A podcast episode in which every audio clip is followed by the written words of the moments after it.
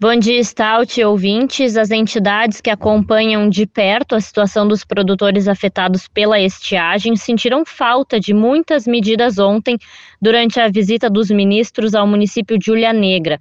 Embora todo socorro seja bem-vindo, a avaliação da FETAG e da FETRAF, que representam trabalhadores da agricultura, é de que faltaram medidas mais abrangentes aos, aos agricultores e também de longo prazo para que as estiagens não se repitam. Além além dos 430 milhões de reais que já haviam sido anunciados pelo governo federal ainda na véspera da comitiva pisar em solo gaúcho, somente ações pontuais foram comunicadas durante o roteiro em Ulha Negra.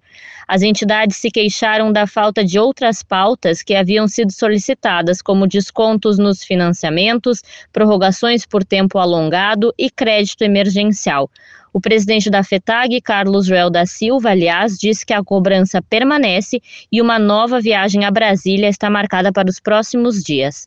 Mais detalhes lá em GZH, com o Campo Lavoura, Bruna Oliveira.